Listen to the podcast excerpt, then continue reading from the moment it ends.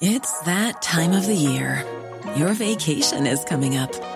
You can already hear the beach waves, feel the warm breeze, relax, and think about work. You really, really want it all to work out while you're away. Monday.com gives you and the team that peace of mind. When all work is on one platform and everyone's in sync, things just flow wherever you are. Tap the banner to go to Monday.com.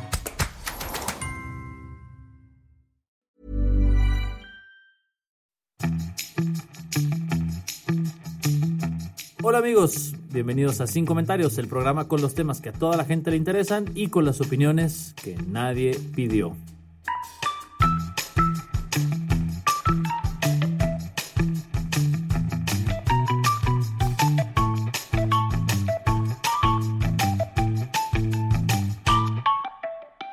Amigos, bienvenidos al podcast de Sin Comentarios. Eh, en esta ocasión estoy con Fernanda Dudet. y con Memo Vega. Guillermo Vega.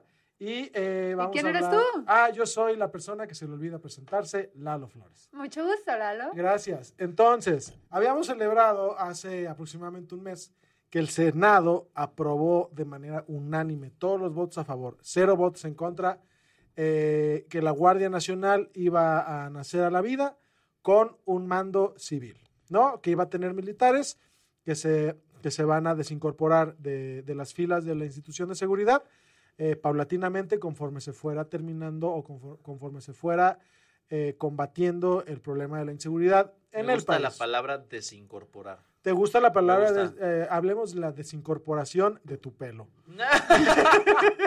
en tu cuero cabelludo. Así suena menos mal, ¿no? O sea, no es que me haya quedado calvo, se desincorporó el cabello de la frente y se fue a los hombros. Ese es el rollo del asunto. Entonces, habíamos festejado todos, fue un día muy feliz para el país. Este, y resulta que en fechas recientes, el, el licenciado eh, presidente Andrés Manuel López Obrador dijo que chupen un falo todos. La Guardia Militar va a ser, la Guardia Nacional va a ser encabezada por un militar en activo. Ok, ¿por qué? ¿Por qué nos, por qué nos hace esto? Eh, mira, parece ser que está a- a- usando un hueco en, en la ley, este, porque se supone que tiene él de manera eh, discrecional la, la- la facultad de nombrar a la persona que él considere necesario. Es decir, eh, la, la Guardia Nacional en, en- en el papel tiene mando civil porque depende de la Procuraduría General, según tengo entendido. Entonces, eso no es un obstáculo para que la persona que encabece el organismo, la, la- ahora sí que la, el- la gente que, la, la persona que dirija la Guardia Nacional sea un militar en activo, Ok. ¿no? Entonces, el, el- el debate es el que ya hemos hablado, ¿no? Que eh, los militares tienen mala reputación porque hay señalamientos de violaciones a derechos humanos, que los militares no son los más aptos para atender el, el problema de seguridad eh, nacional porque están entrenados para eh, fulminar en vez de contener, ¿no? Y Como Fer. Siento que es la descripción Que de Fer como guerra, mamá, no, ¿no? es. Sí, sí, vengo de familia militar, ¿ok? Y sobre, sobre todo, pues que, que los militares, eh, por lo letales que son, no tienen ningún tipo de miramiento, volviendo al punto, en relación al respeto fundamental de- del debido proceso, de la presunción de inocencia, etcétera, ¿no? Y luego está la postura de los que dicen que un militar es lo más adecuado ahorita para eh, dirigir la Guardia Nacional, porque eso es un militar el que le puede representar una figura de autoridad para la mayoría de militares que en este momento son mayoría que componen el cuerpo eh, policíaco, por así llamarlo. A ver, pero Ese es buen punto. O sea, que, el- o sea, yo iba a decir justo lo opuesto. ¿sí? No, no, no, es que, fíjate, o sea, a nivel personal saben que yo no estoy de acuerdo que haya un militar, porque coincido con, con el primer grupo que presenta así sus argumentos, pero creo que el argumento de que haya un líder al que la mayoría del equipo pueda reconocer y como que en esta incorporación hacer caso y obedecer para que haya un plan, puede ser beneficioso. Y mientras lo digo, también digo que eso de obedecer y como comply también suena un poquito Peligroso. de peligroso también. Sí. Eh, digo, a mí se me hace raro, digo, porque supone que los, los soldados necesitan un militar para poder seguir mando, es asumir que los militares están estúpidos, ¿no?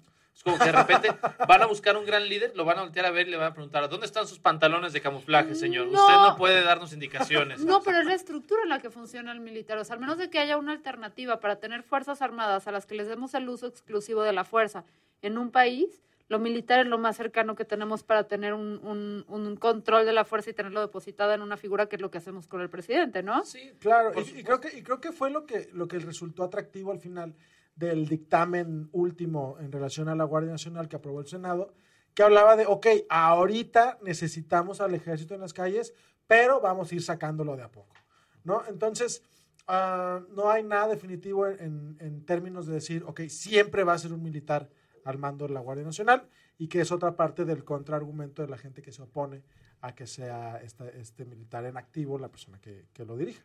Ah, sí, ok, de acuerdo. O sea, no tiene que ser un militar siempre.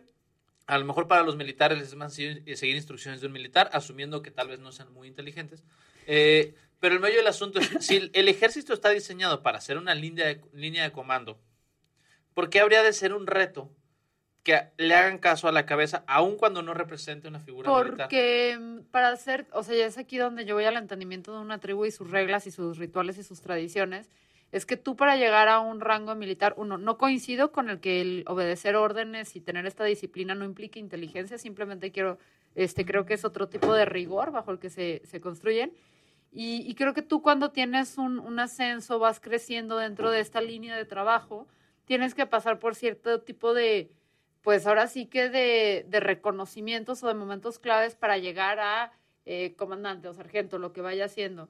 Entonces creo que llegar y poner a una persona que no ha pasado por esas preparaciones o que no ha tenido esos retos o que no tiene aquellas cosas que el grupo identifica como claves o medulares para tener ahora sí que el reconocimiento del resto es lo que puede representar una fricción. De acuerdo, yo no estoy diciendo que la gente que sigue instrucciones no es inteligente. Digo que pensar que la única persona en la que puede recibir instrucciones tiene que parecerse a ti es una cosa muy estúpida. ¿Me explico? Sí, sí, sí, Eso- sí, es cierto. O sea, sería, sería tanto como pensar que todos los jefes de Memo Vega están pelones. ¿Sabes? Es, es este. Hola. Oye, ahora que lo pienso. Usted tiene pelo. Espera un momento, es que le voy a hablar, voy a hablar a la oficina. Den un momento. Usted Por tiene eso- pelo. No lo voy a obedecer. Por eso me pusieron en este departamento. Sí, a lo que voy es, creo, entiendo perfecto que para que una persona pueda ganarse, eh, digamos, el respeto, la posición de líder, a lo mejor tendría que haber pasado por algunos retos que los que la, la gente se puede identificar. Específicamente en una estructura militar. De acuerdo, pero a final de cuentas, si parte del entrenamiento de la Guardia Nacional es sensibilizar a otros factores, ¿por qué no se podría integrar la variable de sensibilizar a un liderazgo de una persona que no sea militar? Alguien que funcione como un contrapeso real. No estoy diciendo que no sea probable, sin embargo, sí entiendo los argumentos que presentan. O sea, eso es lo que estoy queriendo decir. Que creo que los argumentos que presentan sí tienen cierta lógica y, y en ese sentido. Eso es todo, Memo. Eh, eso es todo, amigos. Creo- a, mí, a mí me parece simplista. La verdad La- que me parece mira, la, la verdad es que ah, de, de cierta manera aparece como un, un balance en, en la fuerza, ¿no? Como, Oye, ¿eh? ya, ¿Qué ya- ya tal? finalmente viste la película Star Wars que te Analog- pedí. anal- analogías de Star Wars, muchachos. Entonces, Entonces, ahora va a Este, ser la- Darth Vader. así es. No, me, me refiero a que, ok, ya, ya, ya constriñiste la Guardia Nacional. ¿Constriñiste? Sí. Ya Sí sujeteste la Guardia. Mira, me acaban de dar un libro de argumentación jurídica, Guillermo. Yo puedo decir constriñir las veces que se me dé mi chingada gana. ¿Qué no, te no, no, parece? adelante, constríñete todo lo que quieras. Entonces, te voy a cambiar la palabra. Puedes circunscribir. Ah, eh, perro. ¿eh? Ahí está la educación. 12 semestres para tirarme un circunscribir. ¿Cómo se dice? Circunscribir. Circunscribir. Ahí está. La Guardia ¿Eh, ¿No es lo que hace a los judíos cuando nacen? La suscripción. Esa es circuncisión. Ah, Guillermo. ok. Es la circuncisión. Acabo de entender mucho mejor nuestro sistema de leyes. Eh, lo, lo- lo sometes a una normativa y lo, y lo sujetas a que su cabeza de sector, por así decirlo, sea un ente de- del gobierno federal eh, y no un ente de, de la milicia.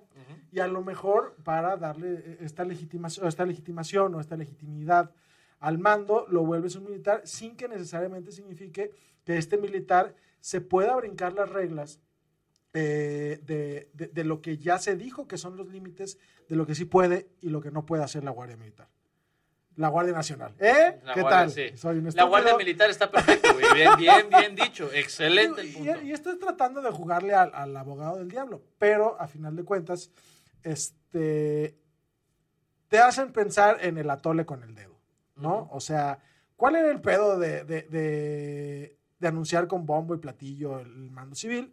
Si al final la cabeza iba a ser un militar en activo. ¿Cuál, Sí. cuál es el engaño? O sea, al final y al cabo AMLO iba a hacer lo que se le diera la rechingada Exactamente, eso es lo que realmente indigna, ¿no? O sea, hacen el juego de que el Senado, de manera unánime, en una votación histórica, autoriza el mando civil para la Guardia Nacional y toma la puta, pues que ahí está su chúpenme el pito. Es el medio No, es asunto. Es- porque, porque todo lo, lo relacionas con güey. para más de 18 años. No, pues es que Paco Taibo me, me- se las metimos doblada y de ahí para abajo.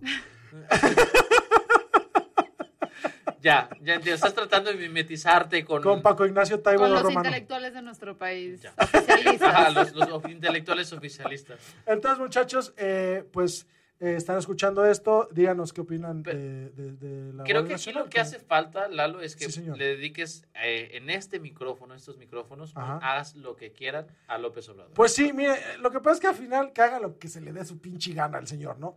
O sea, ya lo está haciendo, le vale madre, el, el- sus, sus bancadas en el Congreso hacen lo que, se le, lo que Uy, él quiere. AMLO, haz lo que quieras Haz- para todos. Haz lo que se te dé tu pinche gana, López Obrador, te odio. Eso es lo que el público Sí, quería fue una escuchar. farsa, fue una farsa, tal Exacto. cual. El haber puesto un militar después de tanto pedo para hacer el, el- el tema de la- del mando civil, independientemente de lo que ganen hacia adentro de la corporación, hacia afuera es una señal de estas preocupaciones que ustedes tenían sobre la manera en la que se va a manejar la Guardia Nacional, a nadie le importan. Así Pero es. te digo que permiso. lo peor que tipo, a mí ya no me sorprende. O sea, es No. como, ay, todo, es Claro que no. AMLO. Así es como, pero AMLO. Claro que no. Y- y- y- este pedo es igual que cuando contradice a sus secretarios en la mañanera, ¿no?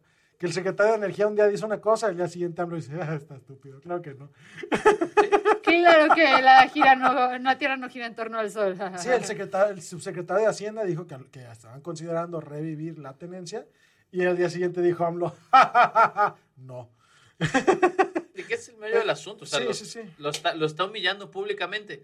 Que ahora, un presidente que humilla públicamente a su personal en una conferencia de prensa o en, a- en frente de medios, es una cosa que me recuerda mucho a Donald Trump. Sí, por supuesto. Esa, esa actividad en específico. Ok, Al rato sé hacia dónde estás yendo, Memo. Lo vamos a ver bien bronceado luego a nuestro López Obrador. O a lo mejor muy deteriorado me, Donald Trump. me fui a las cajas de bateo porque me gusta a mí macanear. Lo que diga mi dedito. Lo que diga mi Lo que dedito. diga mi dedito. Chingada este, madre. Ah. mi dedito va lento. ¿Y qué otro tema tenemos aparte de AMLO y sus... Ok, este, amigos, además de Andrés Manuel López Obrador, eh, un tema que se dio mucho la semana pasada, bueno, se habló mucho la semana pasada, nosotros no lo retomamos directamente porque estábamos en entrevista con Pedro Kumamoto, fue el suicidio de Armando Vega Gil. Eh, se da, creo que es lunes por la mañana, bueno, creo que domingo en la noche se da una denuncia a través de Me Too Sí, en la madrugada. Ajá. Donde se señala que Armando Vega Gil, eh, músico integrante de la banda Botellita de Jerez, había incurrido en socializar e intentar sexualizar a chicas de 13 años con una situación de abuso de poder. Eh, Armando Vega ve- lee esta eh, declaración y al, al transcurso de la madrugada de ese día decide suicidarse.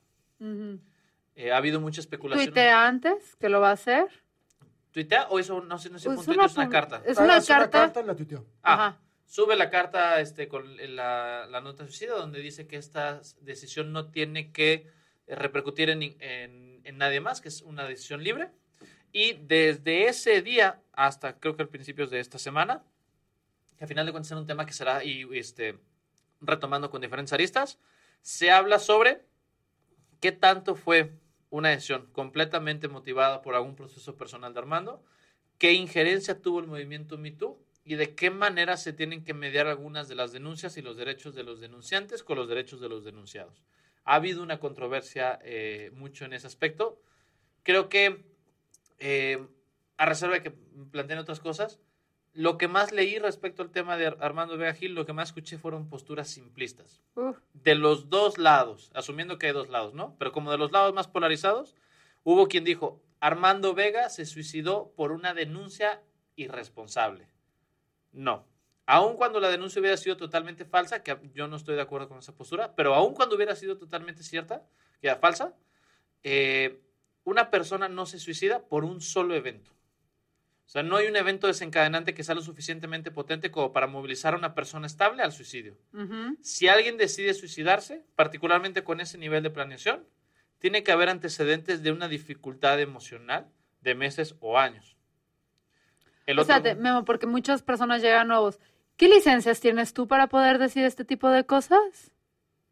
O sea, en el sentido que te digas a Vende, psicólogo. Cam- ya. vende camotes en un carrito. No, no, Sí. no, es que creo que es importante que la gente y público sepa, muchos de los que están llegando nuevos, que, o sea, que eres psicólogo. Soy, soy psicólogo, soy, soy licenciado en psicología, tengo una maestría en neuropsicología y me dedico al área de neuropsicología clínica desde Entonces, hace cuatro años. cuando digan que en este tema estos idiotas no saben de lo que hablan.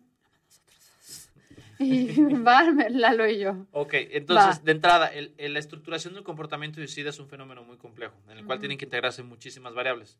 Asumir que una persona se va a suicidar por un solo evento, de nuevo, muy simplista. Y entonces, quien intentó retomar esta situación como una manera de descalificar al movimiento MeToo, lo único que reflejó fue un análisis muy pobre. ¿no? Ujú. O sea, si el mi- movimiento MeToo no hubiera estado, esta situación seguía latente. Y otro desencadenante hubiera puesto a, a Armando Vega en una situación igual de vulnerable. El otro polo de la discusión, Armando Vega se suicidó por cobarde. De nuevo, no se trata de eso. Asumir que eh, el que se suicidara era una admisión de culpa, tampoco, tampoco puede ser tan blanco y negro. Porque al final de cuentas, una persona que tiene una personalidad eh, o que tiene a lo mejor un esquema de afrontamiento de situaciones de estrés que no esté bien estructurado, puede sobredimensionar las consecuencias negativas de un acto independientemente de cuáles sean las, la- las pot- potenciales repercusiones. Entonces, decir, ¿se suicidó porque sabía que había metido la pata? No, porque hay mucha gente que leyó una denuncia y dijo, sí es cierto, me cacharon, y aún así no decidió suicidarse. Ujú. Entonces, creo que es bien importante eh, tratar de asumir este tema como causa y efecto, ¿no? Se publicó el tweet y entonces el tweet fue la causa que generó el efecto del suicidio. Eh, y me llamó mucho la atención de los dos lados, de la gente como muy enojada con Armando Vega y la gente muy enojada con el movimiento Me Too, eh, la falta de intención o de interés sobre reflexionar todo lo que implica una conducta suicida y entonces lo que refleja es todos los prejuicios que hay sobre quién se suicida, Ujú. lo cual me parece francamente alarmante. Porque entonces a lo mejor, si una persona que se suicida en otro contexto, una situación completamente distinta, eh, y no nos da como algunas líneas de qué fue lo que pasó, vamos a llegar a la conclusión de, ah, ah, no lo pensó bien, fue un impulso, por Ujú. cobarde, por, no sé, por lo que sea. Por no querer afrontar la Pero responsabilidad. tengo una pregunta, ¿no? Porque, tipo, coincido con, con todo lo que dices y más que coincido, eh, me educo un poco porque, pues, eso del tema del suicidio, el conocimiento que yo tengo viene principalmente de películas o de cosas que no parten de un conocimiento del psicológico. ¿Qué sucede, no? ¿Cómo Ujú. solucionamos? Entonces, hay una parte que reconozco, la educación. Estoy de acuerdo en que los medios se polarizaron para ambos lados. Entiendo las dos posturas. O sea, entiendo que por un lado, eh, aquellos que decían que el, suicidio fue eh, causa de mito y lo querían culpar de cierta forma, pues yo creo que es lo que ya hemos platicado previamente en otros episodios, que es eh, como si yo intento anular esto, me puedo proteger a mí si me sucede algo similar o si me acusan a mí o este, desprestigiar este movimiento como una forma de protegerme a mí, aunque tal vez no haya hecho algo. De eso yo lo entendí, puede que esté súper perdida, nada que tengan que ver. Y también de las mujeres entendí como que, la, o sea, porque era predominantemente mujeres las que eh, estaban defendiendo el movimiento Me Too, o sea, sí fue con mucho enojo, que sí lo entiendo, eh, por dos partes, ¿no? Por un lado, de que reciben muchísimo ataque, entonces quieres culpar a alguien y culpas a una persona que en este caso puede que haya este, sido víctima y victim, o sea, victimizador, o sea, puede tener los dos perfiles, no son mutuamente excluyentes, y entiendo que haya un enojo hacia él y se diga si el hijo de su fregada quiso desprestigiar el movimiento, y eso tampoco es justo. Entiendo esas dos posturas.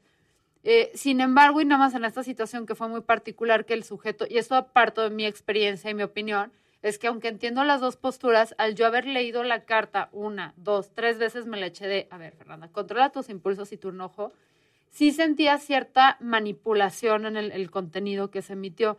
Y es ahí donde yo también volteaba y decía, ok, si, si ni es culpa de, o sea, si ni se trata de que, de que el sujeto se suicidó porque esto fue un rollo y hay una cosa, una serie de cuestiones detrás. Si también es cierto que este mm, que podríamos, o sea, cómo podríamos decirlo, que no, que el sujeto no quiso sabotear lo de Me Too y bla, bla, bla. Pero también se puede decir que, bueno, agrega esta ecuación esa carta, o sea, el que haya tantas emociones involucradas. Eh, no, no, no, no me parece que sea un asunto tan relevante, porque aun cuando Armando Vega había dicho, miren, yo ahorita me voy a matar para desacreditar el movimiento de Me Too, ni siquiera esa es la variable relevante del Ojo, suicidio. no estoy diciendo que la carta haya sido redactada para manipular y desacreditar el movimiento Me Too per se. Estoy diciendo que se leía manipuladora en sí. O sea, no estoy diciendo para dónde porque decir, ah, estaba manipulando porque quería lograr ese efecto, sería yo tomar como que una postura o emitir juicios partiendo de algo que es que leí una carta que no tengo idea ni cómo la escribió ni en qué sentido. O sea, el- no tengo nada más que ese material. Pero ahí yo sí siento que en ese material hay una cierta manipulación que no excluye que no está chido que simplifiquemos los problemas. Sí, eh, muchas veces hay, este, de hecho, inclusive em, se suele categorizar los suicidios aquellos que tienen como una este, intención de escape y aquellos que tienen una intención de manipulación, donde a lo mejor la tentativa no estaba tan pensada para realmente finalizar la vida, pero sí movilizar a la gente alrededor. Ujú. Si alguien quisiera hacer una lectura adicional a esto, hay un libro muy bueno que se llama El tratamiento cognitivo de la depresión, Ok. un libro extraordinario. Eh, terapia cognitiva para depresión, perdón. ¿Está en cristiano ese libro? O sea, ¿lo puedo leer yo? Es muy bueno y es muy fácil de leer. Ok. Eh, pero el meollo del asunto no es eso. Aun cuando él hubiera tenido la intención clara de manipular, el meollo del asunto es dirigir el enojo hacia Armando Vega. eh, lo que plantea es focalizar la discusión en un punto donde no queremos que esté. Pero puedes no enojarte, ¿no? Puedes decir, Puedes no híjole, lamento mucho que el sujeto haya, te- o sea, decidido o haya pensado, así como lamento con cualquier persona que se suicida, que, que piensen que esa es la última solución. Lamento mucho que lleguen a ese punto. No los voy a juzgar por ellos. Ojalá y pudieran eh, sentirse o tener personas que los apoyaran. Este, lamento mucho que el suicidio de este sujeto haya eh, de alguna forma golpeado el movimiento Me Too, eh, Sí, claro. desprestigiado. Este, y ah, igual, sin estar enojada con él, puedo voltear y decir, ok, pero tu carta me... Y sé que no hay que fujar, o sea, pero sí puede uno permanecerse, permanecer neutral, no neutral, porque si sientes cu- culero que pues alguien se haya suicidado, ¿no? Claro, es que, pero es que son O sea- discusiones que son ajenas. O sea, están separadas. Claro que está feo que un sujeto se haya suicidado. Por otro lado, el suicidio difícilmente realmente podrá impactar el movimiento Me Too si lo pensamos como a detalle. A final de cuentas, lo que reflejaba Armando Vega era susceptibilidad, vulnerabilidad a una situación de estrés. Y la vulnerabilidad al estrés no la estructura el movimiento Me Too. El punto, el mejor la denuncia fue un punto de estrés. Hoy, sobre Y- ese punto estoy de acuerdo, pero sobre el impacto que pudo haber tenido este suicidio en el movimiento, yo sí creo que fue un buen golpe. Ok, pero entonces más bien tenemos, habría que pensar en cómo repensamos la discusión, como para ver cuál es el efecto real sobre esta Que situación. ojo, no lo culpo a él. Creo que él dio el, el- el- la situación, la, el- la acción que este grupo, muchas personas estaban buscando para desacreditar el movimiento y independientemente lo tomaron, ¿no? O sea, no quiere decir que es su responsabilidad. Pero sí, definitivamente el, el suceso del suicidio eh, planteó una perspectiva que no se había tomado en relación a los efectos que pueden causar este, este tipo de, de- detonadores ¿no? Eh, en, en- en las personas. ¿no? Porque est- se estuvo hablando mucho de daño moral, se estuvo mucho hablando de difamación, pero no supimos hasta qué grado este tipo de, de revelaciones estresa a la gente hasta que nos encontramos con el caso de este señor. Híjole, pero es que volteo a, lo que decían muchas en línea y es de, y ahora es responsabilidad mía como No, no, no, denunciarte no. la salud mental del que estoy denunciando. Eso, Definitivamente- eso, eso es definitivamente lo más no. importante. Definitivamente no. Pero eh, hab- hablando de cómo fue que el movimiento tendió a la baja después de este suceso, me hace pensar en que la, en que la gente sí asoció este, de manera directa como un, como un factor de responsabilidad las denuncias como, como, eh, eh, como detonador. de- Pero es que, de nuevo, es el asunto, el querer hacer causa de efecto donde no hay una causa y efecto. ¿Me explico? Y que lo que dice Fer es muy importante. Em, el que hayamos hecho una Sí, Fer, a veces lo que Relación- es. Sí, tan directa entre la denuncia y el, el suicidio de, de Vega Gil, lo que nos plantea es, una de las, de las críticas que se plantearon es, bueno, hay que ser muy, mucho más responsables con las denuncias porque pueden ser falsas. Y sí, es cierto, el asumir la responsabilidad de publicar denuncias anónimas, creo que es mucho más compleja de lo que a lo mejor parecía en la, en la primera ocasión pero nunca, o sea, yo no recuerdo un antecedente y a de que tú me digas otra cosa, de una situación en la cual se le haya pedido a quien denuncia que se haga responsable de los derechos de la persona que es denunciada. Y eso fue lo que pasó esta semana con el tema del movimiento de Me Too Músicos y con el tema de Armando Vega. El reclamo a, las personas, a las mujeres que estaban denunciando es, oigan, piensen los derechos del, denunciado. Y si es cierto, todos los denunciados tienen derechos que tienen que ser cuidados, pero esos derechos jamás deberían ser responsabilidad de la víctima. Está cañona la discusión porque sí, sí hubo muchos dimes y diretes, o sea, sí, sí invitó a la reflexión personal de cada uno, o sea, bueno, yo tuve como dos semanas de terapia personal viendo qué onda. Sí creo que impactó al movimiento. No digo que haya sido necesariamente con, con intención, o sea, eso es algo que él nada más puede saber si sí o si no. Y la neta, estás a quitar la vida, creo que desprestigiar un movimiento tal vez no es tu principal este, preocupación en ese momento. Em, pero sí, sí sacan las cosas y sí sí invita al Me Too, porque también este fenómeno que se dio en Me Too, creo que, o sea, yo no he leído que en otro país se haya dado como se dio en México. O sea, donde, porque siempre leía que venía de las celebridades hacia la gente normal. Y ahorita fue como un rollo, o sea, totalmente diferente. O sea, creo que lo único que tienen en común es que es Me Too porque fueron mujeres comunes y ordinarias denunciando a través del anonimato a hombres poderosos. Que eso aquí en México, incluso cuando vino el mito original con este espíritu, con Carla Sosa, no hubo señalamientos puntuales. Fue un hombre poderoso abusó sexualmente de mí, pero no se dijo quién. Entonces, creo que ahí se está reconfigurando el mito y es bien interesante eh, porque claramente esto es, o sea, si llega un, o sea, si llegó a haber una necesidad de emitir estas denuncias de manera anónima, es porque el sistema está fallando, porque muchas de estas denuncias luego las mujeres agarraron y dijeron, esta denuncia anónima, esta soy yo, esta es mi denuncia, para que luego no diga nada. Entonces, el sistema está fallando para que las mujeres podamos ir a denunciar a espacios seguros. Y Twitter se volvió el espacio seguro por cuestiones de privacidad, de seguridad, de anonimato. Y creo que es, o sea, para mí la lección más así como que el foco, porque yo no puedo responsabilizar a, a la morrita, porque imagino que son chavas las que abrieron las cuentas de universidad, o a la que abrió de escritores, o a la que abrió de cine, o a la que abrió de abogados no por responsabilizarle a ella, porque al fin ella acudió al llamado de su comunidad, que es que tenemos que denunciar lo que sucede en nuestro gremio o nuestro estado, Aguascalientes, Jalisco, Monterrey, salieron de todos. Entonces, es como, yo estoy tomando esto, estoy haciéndolo como Dios me da a entender, si ojalá ya haya una red de apoyo, pero ¿en quién voy a confiar? Porque ya vimos también lo que pasa cuando las, las que son dueñas de cuentas de MeToo confían en otros. ¿Cómo le fue a la de MeToo Músicos? O sea, sacaron sus datos personales, se fueron a una cacería de brujas durísima contra ella, cuando pues sí, Chance y la chava, o sea, pues publicó algo que no, que no estoy diciendo que lo de, este sujeto haya sido lo que no, pero fueron súper agresivos con ellas. Entonces, pues también están en una situación súper vulnerable donde ni siquiera sabemos si entre las cuentas de MeToo se están comunicando porque si confían en ellas o no. Y es como de repente, ustedes tienen que rendirnos cuentas. No, brother. Que te rinda cuentas Fela Pelayo, que te rinda cuentas, eh, o sea... En las instituciones, los que, son, los que son responsables de que el sistema no sea seguro ni eficiente, en, eh, llevando al, extremo de que las personas no denuncian o porque no quieren, o porque les, les da miedo, o porque simple y sencillamente saben que no va a pasar nada. Y que es el, lo que dice Fer tiene todo el sentido del mundo. Lo que pasó, sí, bien, vamos bien. Wow, dos al, dos Tres y me convierto en memo. ¿Qué está pasando? Sí, se te va a empezar a caer el pelo. No. Tienes razón. Sí. Ah, no se cayó. No. Este, el medio del asunto es, esto que está sucediendo es consecuencia de dejar la justicia en manos de particulares, donde las repercusiones no están detalladas y los escenarios, los desenlaces son completamente abiertos. Sí, sí. Es el medio del asunto. Entonces, por eso genera tanta incertidumbre. Pero también creo que una cosa que sería importante plantear es lo rápido, la, la urgencia o la ansiedad que nos representa querer dar una opinión. ¿no? Porque yo leí mucha gente, cuando se dio esto de Armando Vega, yo me acuerdo, estaba, estaba trabajando y en, en, una, en un momento donde me levanté el pendiente estaba haciendo, vi, me llegó la noticia, creo que me la mandó, la mandó Angelini por ahí. Ángel, ajá. Carla eh, nuestro. Y de ese momento a que yo como que traté de acomodar cuál era mi postura o qué era lo que pensaba al respecto, me tomó como un día y medio.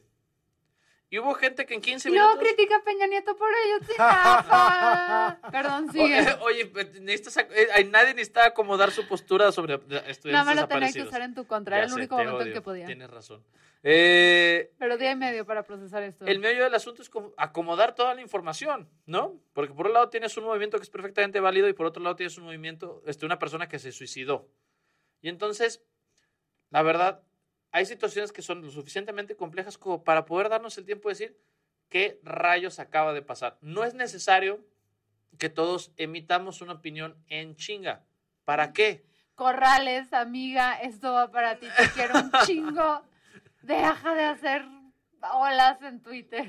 Sí, a lo que voy es, se vale no saber, se vale no saber. Y eh, de hecho es muy, me parece que es mucho más sensato en una situación así de compleja a nivel moral, darse un par de, de- días, un par de horas para platicarlo con algunas personas y de repente acomodar las ideas.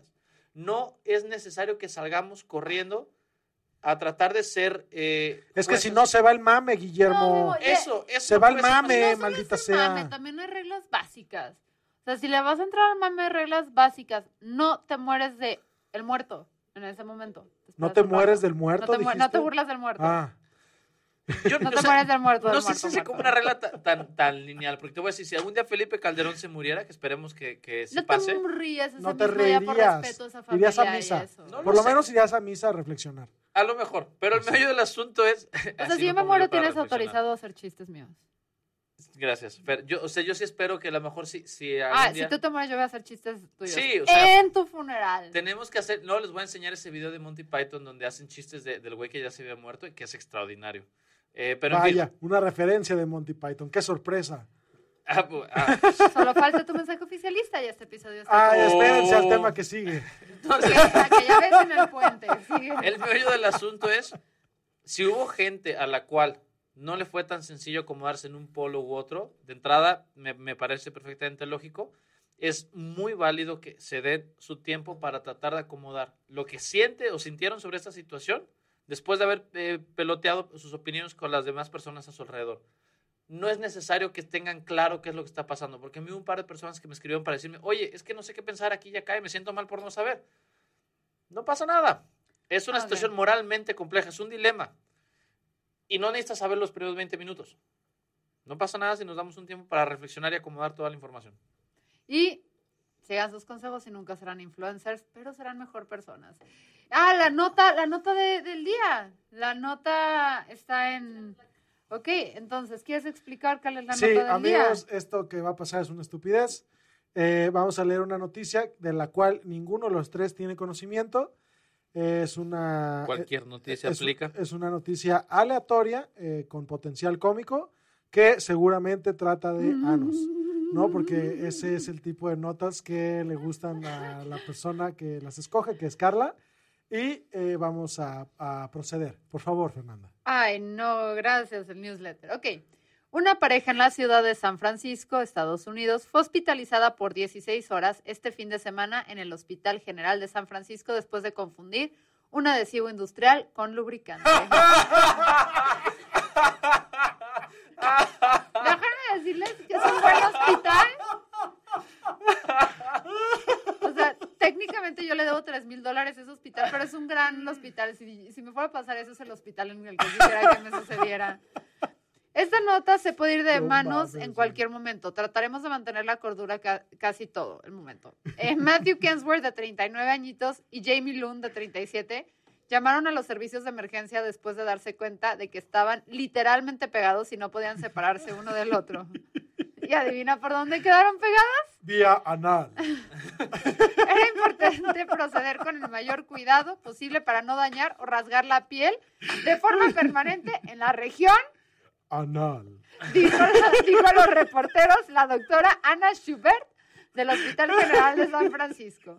Wow. Aunque la pareja pasó literalmente por 16 horas de hospitalización, ambos han sido dados de alta y se encuentran en perfecto estado de salud.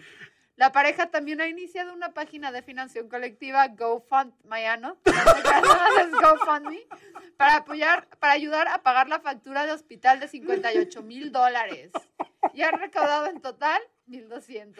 A ver, a ver. ¿Cómo, explicas eso en la Güey, chamba, güey? Es la cita de Tinder más incómoda del momento. Esto tenía que ser rápido, dos horas. A ver, vamos a una cosa que es bien importante. ¿Cómo rayos los separaron? ¿Con qué? O sea, si ustedes estuvieran en esa situación y tuvieran que aplicar un remedio casero porque no tienen seguro médico, ¿qué usan? Güey, es que la forma en la que yo me he quitado pegaloca y todo eso cuando me he pegado los dedos sí en el pasado ha sido con baba. Entonces no quiero, o sea, no- doctora, no. Sí, no creo que te alcance la baba para eso. ¿Con qué te lo quitarías, Fer? Güey, tiene que ser un solvente, güey, ¿no? Es como...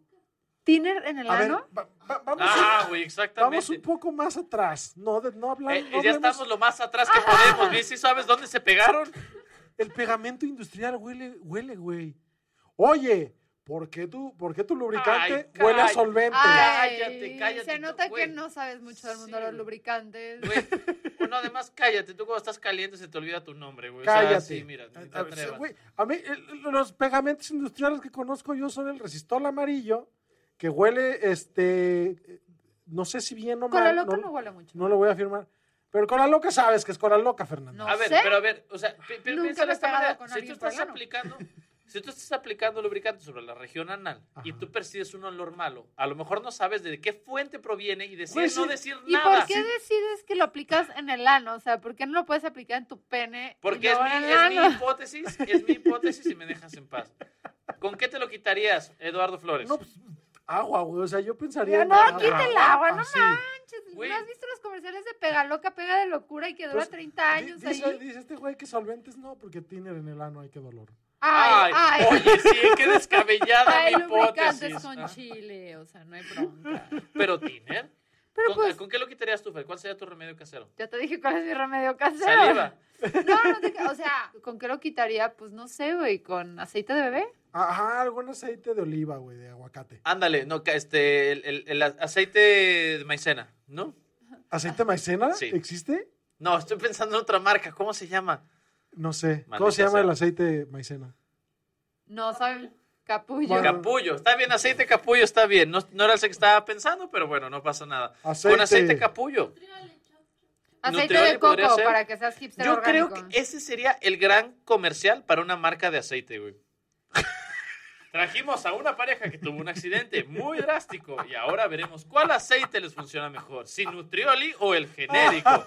Como pueden ver, el, genérico solo está dando cosquillas y a uno de ellos le está provocando diarrea. ¡Oh, no! Nutrioli los ayuda a despegarse y ahora viven felices en un departamento de Y Las cuida Vegas. además su corazón. Ah, exactamente. Somos unos idiotas. Ay, Muchachos, en fin. esto fue. Sin Comentarios, el programa con los temas y noticias que a todo el mundo interesa. Y los solventes que nadie pidió. Oigan, amigos, no se les olvide seguirnos en nuestras redes sociales, suscribirse al canal de YouTube, darle eh, pulgar arriba. Eh, en, en- en sí, como decía mi abuelita, háganos el caldo gordo, muchachos, por favor. Es todo por este momento. Gracias. Ya, Eh, Yo diría que eso le pasó a esa pareja. yo también. Bye. Hasta luego.